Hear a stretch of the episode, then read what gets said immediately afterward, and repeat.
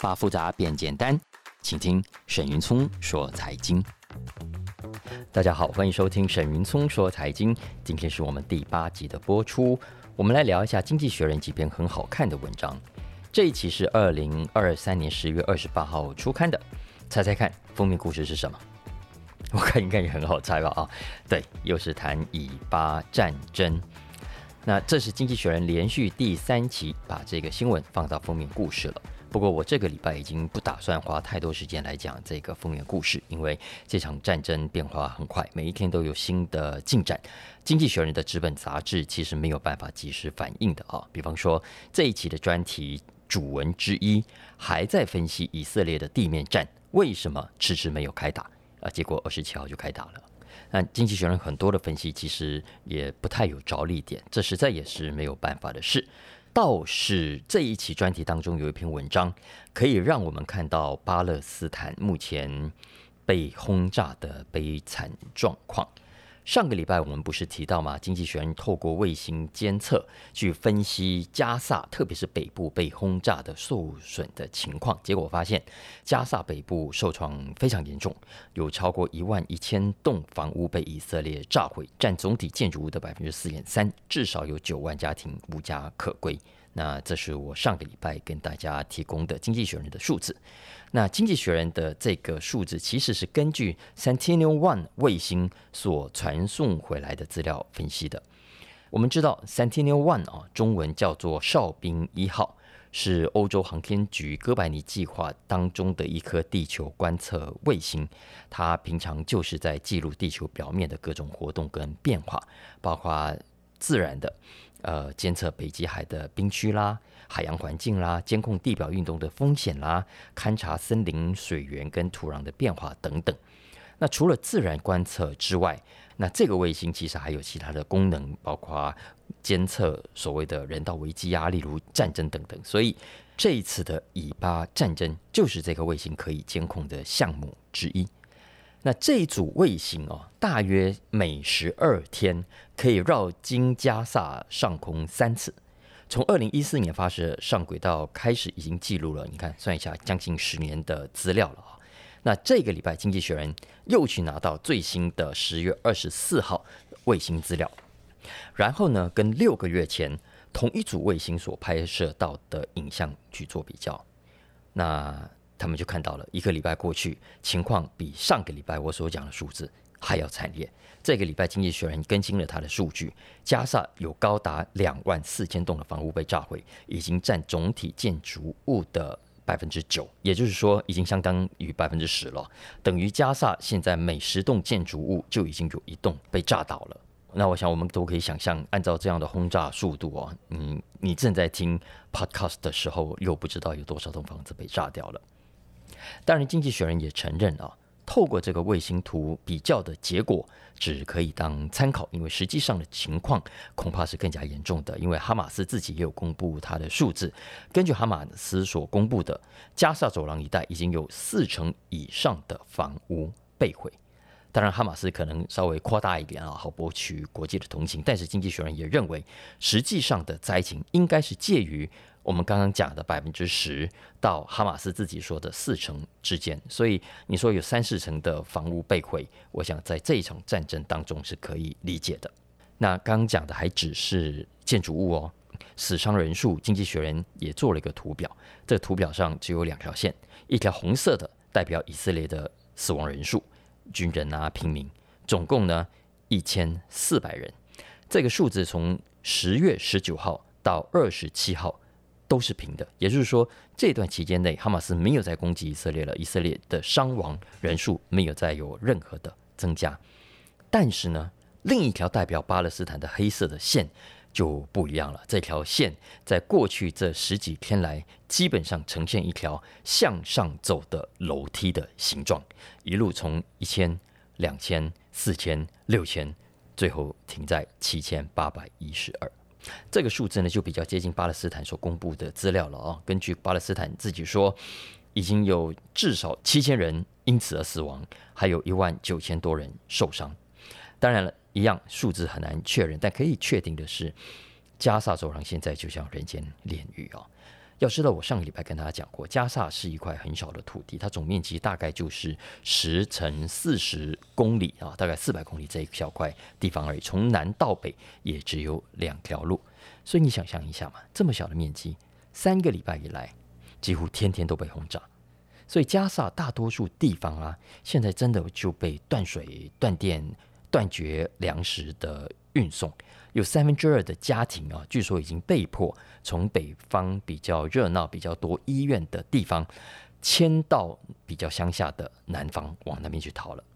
那这个呢，经济学人这一次有警告，如果接下来你估计一下，有一百多万居民往南部去，全部都挤在资源比较严重不足的南方，就会造成当地人口密度啊，高达每平方公里将近两万人诶，每平方公里两万人是什么意思？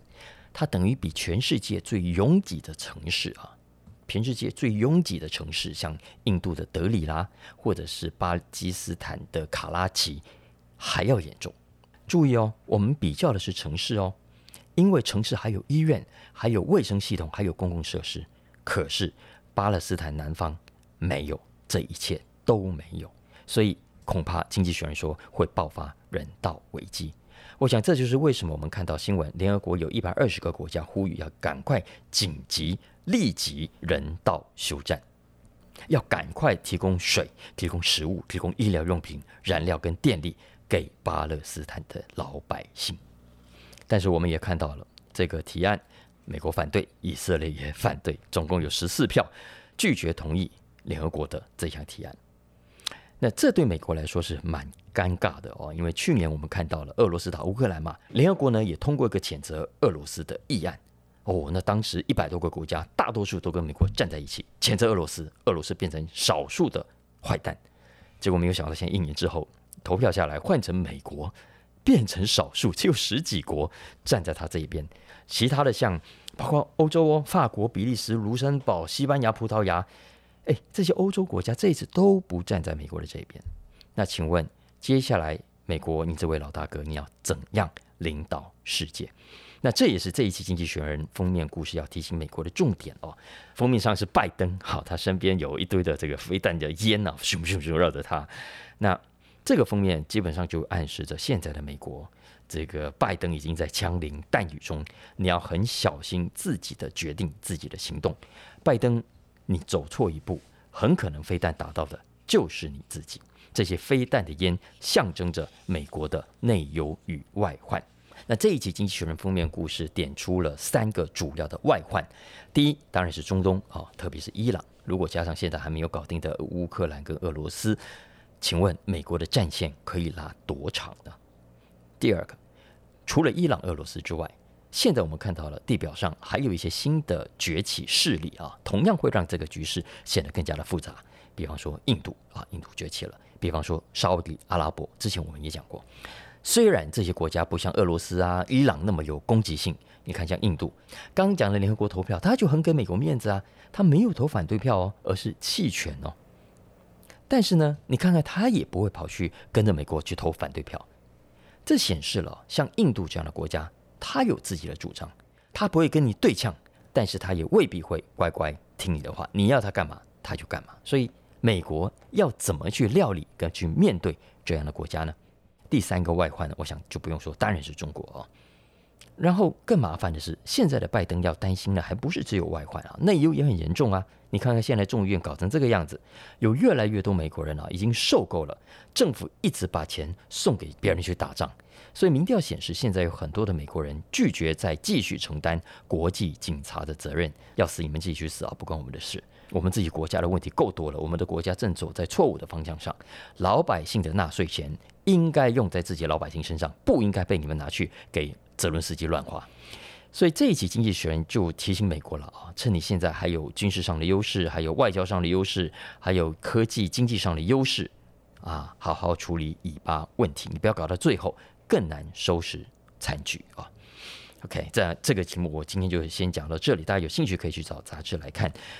去年俄罗斯在一月二十四号出兵乌克兰之后啊，而且包括之前的那一期，《经济学人》总共用了连续四期的封面故事来报道。一整年下来啊，我刚刚去算过，总共五十一期，一年当中五十一期杂志啊，就有十三本的封面故事在谈俄罗斯跟乌克兰，占了四分之一，等于去年每四本经济学人，我们就有一本的封面故事是在谈乌克兰跟俄罗斯。那大家要不要猜猜看，下一期封面会不会继续是以色列呢？今年接下来的时间，会不会又把主要的封面都贡献给以色列呢？大家可以留言了，或者不用留言也没关系，自己先想好，咱们下个礼拜再来揭晓答案。好，也顺便帮大家 update 一下这场战争的最新发展。这一期《经济学人》其实有另外几篇跟财经有关的文章，我自己非常喜欢，也觉得很重要。首先呢，第一篇是一个比较新闻性的题目，谈 AI AI 的管理。因为英国即将在我们节目更新的这一天，也就是礼拜三，十一月一号跟二号，要举行一场全球 AI 安全高峰会 （AI Safety Summit）。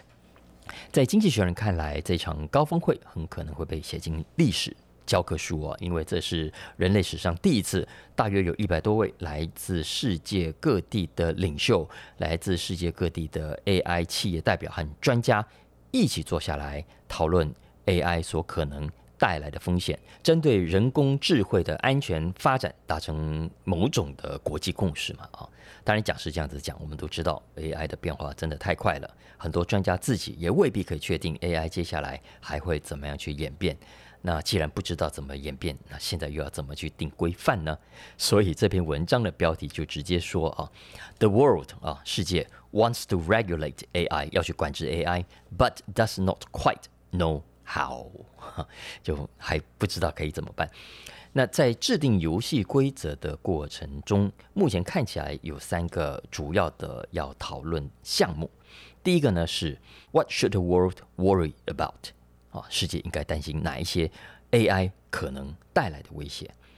那对于这个问题啊，其实真的不容易回答。我们刚刚讲过，AI 的演化速度非常快，几乎每一天都有一家新创的公司跳出来说啊，推出了什么样的新功能、新服务。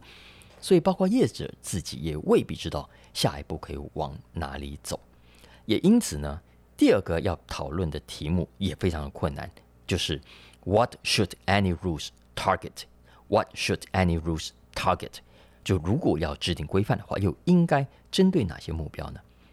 其实这一次的高峰会可以顺利召开，主要有两个背景啊，一个当然是。欧美国家想先下手为强嘛，哦，都怕中国先抢到先机啊，跑去定下一个全球性的规则，也担心欧盟如果自己不先针对 AI 制定规范的话，那未来搞不好就会被像中国这样的国家影响。所以他们这次不但要抢先中国召开，而且要拉中国一起来开会，希望未来的这个全球 AI 规范是由欧美。当主场，中国是来参与的，所以会促成这一次的 AI 高峰会。不过，这高峰会促成也必须有业者的支持，因为我们都知道，过去 AI 业者是很怕管制的，他们都怕规范定出来之后会害他们被绑手绑脚。可是他们现在发现啊，如果你不先定出一些基本的规范，未来会有更多的 AI 新技术、新的应用、新的新创公司跑出来，把市场给搞乱。反而对现在像微软啦、Alphabet 啦不利啊，所以他们才会有这一次高峰会的召开。所以这个是一个背景。可是即便是如此啊，很多的业者老实说，参加归参加，他也未必希望政府定出太多的规范来框住他们。对业者来说，他们要的是针对一些特定的、明确的危机，尤其是那些将来恐怕会破坏消费者对 AI 信任。搞坏 AI 形象的事情，去定出一些禁止的规范啊！我打个比方来说，例如生化武器的制造啊，经济学人这一期有特别提到，未来呢，AI 很快就可以在网络上生成各种制造生化武器的整套方法。那这个是算具体的威胁啊，要不要事先规范？当然要。再来还有金融危机。我们以前在电影里面都看过嘛，啊，那最近美国证管会 SEC 的主席 Gary Gensler 他就警告了，他说啊，如果不赶快立法杜绝某一些金融讯息不可以乱搞的话，那由 AI 所驱动的金融危机将不可避免。这是 Gensler 的话啊，金融危机将不可避免。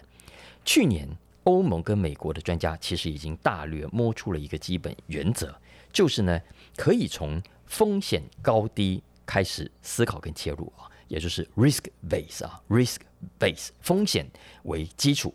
那针对未来对人类伤害风险比较高的优先立法啊，其他的慢慢一步一步再说。所以这个是不失为一个好的选项。当然了，呃，要怎么样去判断风险的高低呢？你说了算还是我说了算啊？接下来该怎么规范，也还是要进一步的讨论的。不过针对这一点呢，经济学人点出了两个部分，我觉得蛮不错的。一部分啊，经济学人说，接下来的规范应该要针对 AI 模型所应用的软体啊，也就是 AI 推出来的应用软体。那另一部分呢，才是针对 AI 模型本身。那所谓 AI 应用软体，我们都比较熟悉啊，大家上网都可以去找到很多可以用的，呃，写文案啦、创作图片啦、影片啦等等，已经有很多了啊。或者是用 AI 来做医疗保健啊等等，这些啊，老实说，现在已经可以有蛮明确的方向去规范的，不是太大的问题，大部分啊。但我我觉得可能比较棘手的是关于 AI 训练模型本身啊，比方说我们现在都知道训练 AI 的过程。会可能涉及到著作权，可能涉及到隐私权、假消息、假知识等等的问题啊。你看，garbage in, garbage out，你进去的东西是恶劣的、糟糕的、错误的、有侵权的，那你出来东西就会有问题。所以。接下来，我相信大家都会开始关心 AI 的管理问题，那就可以从这两个方向去思考，比较清楚。至于我们刚刚提到的第三个要辩论的问题，就是 How should they be enforced？好，我们刚刚讲的这套规定，如果要实施，请问怎么样去贯彻？怎么样就让业者愿意遵守？不遵守的话，又该谁来负责管理？那对于这一点呢，美国跟英国倾向透过现有的单位来负责就可以了。比方说跟金融市场有关的啊，回到财政部啦，或者是证管会；跟国防有关的就回到国防部；跟农业有关的回到农业部等等啊。不过欧盟的看法就有一点不同，他们认为应该要为 AI 特别成立一个管理机构。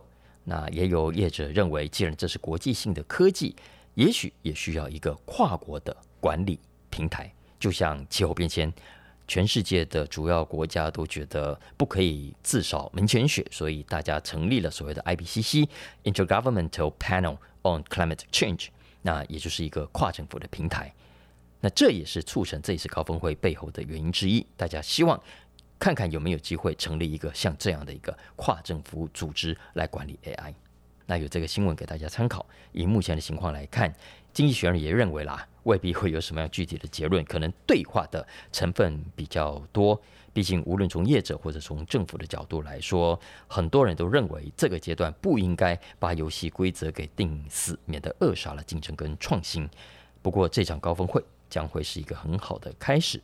接下来，不管 G7、欧盟、中国都即将推出相关的法案，可能才是更值得关注的重点。那我们以后再来谈。接下来，我们谈谈《经济学人》这一期 Business。头条的其实有两篇文章谈到跟管理有关的话题，这个主题叫做主管的角色啊。不管你现在是主管啊，还是一般的员工，我很强烈推荐这两篇文章给大家看。你读完之后就发现，嗯，有有讲到你心坎里啊，也会对我们工作有蛮好的启发的。怎么说呢？首先，我们来看看为什么要谈主管呢？因为现在在美国已经是主管满街跑的时代啦。经济学人说啊，在美国现在大约有多少主管呢？一千九百万个主管，也就是说，平均每五个员工就有一个人是主管。我不知道大家觉得怎么样？我自己的观察是，我觉得台湾恐怕也差不多哎，因为这么多年来我们讲过，台湾有所谓职称膨胀的现象啊，大家工作的事情一样，但是 title 越来越好听。然后你看，现在便利店这么多，饮料店这么多，简餐店这么多，每一家店要不要给店长？啊，店长就是主管啊。然后很多公司就算小小的，也觉得啊，要让员工有什么升迁的感觉啊，所以就搞了很多主管啊、管理职的名堂出来，名片上的头衔都很好看。其实工作上没有太大的改变。但无论如何，这些所谓的主管看起来很风光，实际上呢，经济学人这一期这两篇文章就要告诉我们了。才怪！经济学人引述一家人资公司啊，Adeco Group，他针对三十三个国家，总共一万六千位主管的大规模调查发现，每十个主管当中就有七个哦，百分之六十八说自己 burnt out 了，累垮了，疲惫不堪啊。有一个主管说，觉得自己好像老鼠在跑跑步机，这跑步机一直在动，自己永远跑不停。然后跑不停就算了，速度还是别人在控制，连坡度都是掌握在别人的手上。长期一直跑，一直跑，想要不累也很难。所以很多主管呐、啊，经济学人说现在都痛苦的要死。这一篇文章的标题就直接点出了这个现象，大家可以去找来看。它的标题叫 “Pity the modern manager, burnt out, distracted and overloaded”。可怜的现代主管啊，疲惫、困惑、负担过重。哈哈，呃，这个标题直接点出了问题。然后，不是只有这些主管痛苦啊，其他员工不痛苦吗？他们的部署不痛苦吗？当然也痛苦。根据盖洛普的一项调查，去访问那些曾经离职的人，盖洛普发现啊，有一半的人都说离职的原因之一就是前公司的主管太烂了。所以你看，管理重不重要？好的主管重不重要？可是问题是，你要怎么样当主管才不会累死自己，然后搞死别人呢？一个好的主管又应该具备什么样的条件呢？来看看《经济学人》这两篇文章怎么说。首先，在管理上，我们常常用两个字来区分主管，一个叫 leader，领袖。另外一个呢，叫 manager 经理人。一个好的主管，请问应该当领袖还是经理人呢？我们常常可以在网络上看到一些迷因图啊，一些笑话。像我看过，有人就把 manager 画啊，那那个漫画画自己哦，坐在马车上很舒服，然后拿着皮鞭去打底下的拉车的人，这是 manager。Leader 呢，是一个身先士卒啊，然后带着团队大家一起往前冲的。总之，类似的笑话蛮多的，名图也很多，但这一些都不是无中生有的，而是有理论基础支持的。因为在管理学上，leadership 本来就跟 management 不一样。哈佛领导学大师 Abraham Zalesnik 啊，很有名的大师啊，他在一九七七年发表的一篇 paper 就开启了这个领域很多的研究。如果你没有读过，推荐你可以去找来读一读。虽然是五十多年前的文章，还是很好看的。这篇文章的标题叫做。Managers and leaders, are they different? 他在文章中点出了很多两者之间的不同啊，比方说，管理者比较重视秩序，领导者是相反的，他比较能够容忍混乱以及不确定性。后来，另外一位哈佛领导学教授 John Carter 也支持他的观点。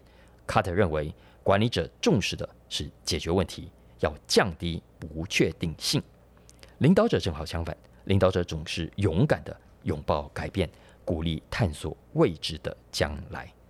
还有台湾出过很多本书的 Warren Bennis，他也讲过，managers 的角色是执行任务，而 leader 领导者的任务呢是创新跟创造。也就是说，身为主管，如果你想当一个领导人的角色，就不能去指挥管理技术的那一套。那这是经济学人文章都有点到的。不过我自己是觉得讲是这样讲了，实际上你去问问看，有哪一个主管不想去当那种看起来很厉害的领导者？谁想去当那种什么事都要管，然后让别人讨厌的半死的管理者那种经理人啊？可是实际上就是情况不允许啊！当然都认识很多朋友嘛，你去想想看，大部分的主管不要讲那些中阶的，就算是 CEO，我看过一些 CEO，还是家族的大老板在做决定。在做领导的，他虽然抬头很好听，叫 CEO，可是呢，照样只能做 manager 的工作，因为他只要帮老老板顾好公司，然后要稳定，不要出状况就好了。什么拥抱改变啦，鼓励探索未来啦，大创新、大创造啦，基本上是跟他现实生活中绝大部分的任务没有什么太大的关系的。那这也是我认为了啊，嗯，台湾一些中大型的传统产业要去思考的。台湾老实说，有一些真正大公司是做得不错的，他们的 CEO 是可以扮演领导角色的，而且我们都应该去理解，刚刚讲的 leader 跟 manager 之间的差异，并不是那么明显的二分法的。实际上，任何一个称职的主管，照理说都必须怎么样，两者兼备。有时候你要扮演管理者的角色，解决问题，降低不确定性；相反的，有时候呢，你要转身变成有领导者的样子啊，鼓励大家创新，鼓励大家探索未知，然后你要勇敢的去接受某种的不确定性，特别是比较高层的 CEO 越是如此。过去的 CEO 常常被认为是人才啊，没有能力好啊，有自信，胸有成竹等等，这是有道理的。因为根据瑞典一项研究啊，他说，大部分企业的主管的 IQ 都比一般人要来得好。可是重点来了，经济学人提醒大家，现在跟过去不一样了。这个时代的 CEO 以及未来的 CEO，光靠 IQ 高是不够的。现在的 CEO 还需要另外两种能力。第一种能力呢是 EQ，你要有很好的 EQ，很好的 social skills，社交能力、沟通能力才行。因为啊，今天很多的产业变化太快了，它不像以前一样，一个产业成熟之后，哇，一吃就是两三代啊。看塑化业啦、水泥业啦等等都是这样。可是现在的高科技业几乎天天都在变化，AI 天天都在变化。你要有很好的应变能力，要很好的沟通能力，你才有办法更有效率的去跟上整个产业的变化。而且现在的工作方式，我们都看到了，会让主管啊更难去掌握员工心里到底在想什么。更难去了解员工，特别是美国，因为很多人 working from home 了嘛，见面的时间更少了，都改成线上会议啊，都改成写 email 的，他没有办法像以前那样，常常在走廊上会遇到啦，在茶水间会聊天啊，或者晚上还下班一起去喝个小酒之类的。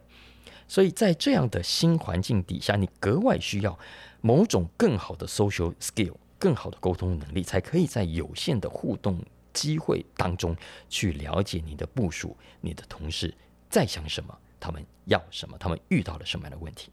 所以这个是第一个啊，除了 IQ 之外，还要有好的 EQ、好的 social skills。那除了 social skills 之外，另外一个能力也很重要，就是独处思考的能力。怎么说呢？现在的 CEO、现在的主管，我们刚刚都说了，太忙碌了，而且线上会议太多，太容易了。你的工作、你的思考，动不动就会被打断。Microsoft 它有一个统计啊，他们去研究 Microsoft 不是有那个三六五 Office 吗？他们就去抓出哦，Microsoft 在三十一个国家的企业用户总共有三万一千家，然后看他们用 Team 开会的频率跟情况，结果他们发现啊，跟二零二零年二月比起来，二零二零年三月整整频率多了三倍。用 Chat Message 的频率也成长了百分之三十二，也就是说，大家花了很多时间都在这些事情上。其中哦，我们都知道有些会议是可以事先预排好啊，时间到了大家上来嘛啊。然后，但有一些是可以随时啊，我想开我就找了人上来给你代码，你就上来了。Microsoft 发现，那种不是事先预排好的会议，那种临时发起的会议占了百分之六十四，而这当中有六成。不到十五分就结束了。不到十五分钟结束是什么意思呢？经济学人说，它意味着要么被打断了，但要么就算不被打断呢，它也会打断每个人原本的工作。总之，它就是会让所有参与的人在工作上更加没有办法专注，也因此更加的疲惫，更加的疲乏，就形成刚刚标题上所讲的 distracted。可是，身为领导者，你不可以像无头苍蝇那样，你一定要有时间静下来，让自己好好想想。然后，现在有一个研究是针对 CEO 的，他的对象是六个国家，高达一千一百多位 CEO，去看他们怎么样分配时间。经济学人说，结果发现，平均来说呢，这些 CEO 工作时间当中，独处的时间大概只占了四分之一，而这四分之一还不是都用来思考，而是拿来写 email 啦，拿来回复。其他的通讯等等，那请问哪里还有时间给他们思考哦？所以有一些 CEO 说，他就只能靠长途飞行的时候，在飞机上没有人打扰，他才可以好好静下来想。其实讲到思考这一点呢，我就想到我我一直都觉得啦，不管你是不是主管，也不管你老板要你当管理者还是当领导者，都不等于你不可以有领导者的样子。更不等于你不可以像领导者一样的思考啊！我觉得那是两回事。Simon Sinek 他在 YT 上有一个影片，很短，三分钟而已，叫做 Leader vs Manager，也蛮有意思，大家有空去找来看。因为我非常鼓励大家，平常呢就做这种领导的思考练习，你把自己当做领导者，放到领导者的位置上，然后看看自己会怎么样去想，跟怎么样去做决定。我自己看到的结果通常是这样：第一个。当你常常像领导者那样想事情的时候，我觉得你在面对工作上会比较容易做出正确的判断，也因此你在公司里面也会更有价值。第二呢，你这样子想久了，渐渐的你可能就会对一整个你所工作的产业，对于你的工作的本质也会有比较清楚的理解。这个时候啊，我认为了，你也会比较笃定，你会对自己比较有自信。接下来呢，如果老师讲如果不好意思啊，公司看不到你这个优点，你想要跳槽或者自己出来创业，我认为你成功的几率都会比较高啊。这两篇文章真的很值得大家找来看。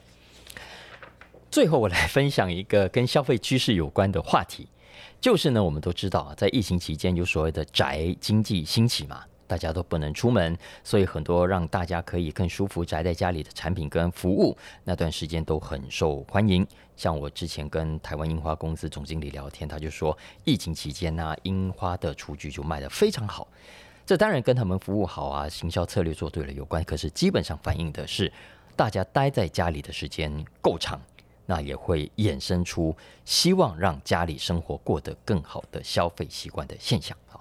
好，那是疫情期间，疫情后呢？那我们现在都看到餐厅的生意回来了，现在很多出国的机票也贵到不行，甚至还订不到位置。所以很多人都说啊，宅经济时代哦过去了，这个世界又回到疫情之前，大家往外跑，回到原本正常的状态了。真是这样吗？我们来看看《经济学人》怎么说。这一篇文章的标题叫做 “Welcome to the Age of the Hermit Consumer”。Hermit 隐士啊，呃，隐居起来的人；consumer 消费者啊，隐士消费者，欢迎来到隐士消费者时代。Hermit consumers，我看是经济学人自己创出来的名词啊。那照我们台湾比较熟悉的讲法，就是宅经济了。所谓 Hermit，就是我们的宅男宅女。经济学人说，没错。现在我们看到，的确各行各业都在复苏，很多餐厅，特别是高档的餐厅啊，知名度很高的餐厅，现在都一位难求。周末的时段，你想都不用想。可是呢，你仔细去看统计数字，就会发现，跟二零一九年比起来，照理说，这些跟宅经济相反的产业应该要有所成长才对。结果呢，并没有，反而是那些跟宅经济有关的产业。原本大家预期，大家冲出来之后，它会衰退，结果没有，反而在稳定的成长。大家有没有觉得，诶，怎么跟我们平常的感觉不太吻合？经济学人说，对，的确，数字所显示出来的结果跟我们的感受是不太一样的。统计数字跟指标都已经摆在眼前，是全球性的现象。在日本，餐饮业等等服务业的定位啊。比疫情之后应该要有的规模，整整少了百分之五十。在东欧的捷克，服务业的占比也比总体趋势少了三个百分点。嗯，那这是怎么回事呢？是有原因的，因为目前我们看到很多餐厅爆满啊，很多商店大排长龙的现象，是供给的短缺跟限制所造成的结果。不管是原料还是缺工。很多餐厅啊，就算有生意，现在也做不来，因为人手不够。不管是内场还是外场，现在很多餐厅啊都找不到人。之前我跟陶子陶晶不是有那个餐厅吗？我跟他聊了一下他们的情况，他说他就是内场缺人。那这是蛮普遍的现象。在美国有一家很有名的意大利连锁餐厅叫 Olive Garden，它全美国有八百多家店啊。他们也说，餐厅的来客数量。现在呢，只恢复到疫情前的大概八成而已。那这个现象当然开放大家思考跟关注，因为它涉及的层面都蛮多的，包括投资方面。高盛呢就去追踪这两大类型的产业，那些跟大家跑出来消费有关的产业啊，像航空业等等的股价，以及宅在家里有关的产业，像是电商概念股等等。高盛去把这两个产业做比较之后，发现。宅在家概念的股价，目前为止的表现还是很强。总的来说啊，总的来说，有高达六千亿美金的消费，它照理说应该花在那些跟外出有关的产业，服务业啦、旅游啦、观光啦、餐饮等等，结果没有发生，反而是跑到宅经济的市场了。那这个现象是很有意思的啊，你可能在想说，诶，为什么？经济学人呢讲了几个可能的原因啦。第一个还是有很多人怕病毒。那你才听说有一个好朋友现在出门都还是把全身包紧紧的，又是口罩啦，然后还有特大号的太阳眼镜，还加上帽子啊。英国跟美国现在还是有很多这种人哦，所以造成的结果是，现在英国开车的人数虽然已经恢复疫情前的水准，但是搭公共交通的人次还是少很多。在美国啊，像理发厅等等这类需要肌肤接触的比较接近的产业。到现在哦都没有回到疫情前的水准，很多人原本是要出去剪头发，现在都改在家里剪，或者本来是每两个礼拜都是晒抖一次的，现在都把时间给拉长，所以造成刚刚讲的这些产业平均衰退了百分之二十。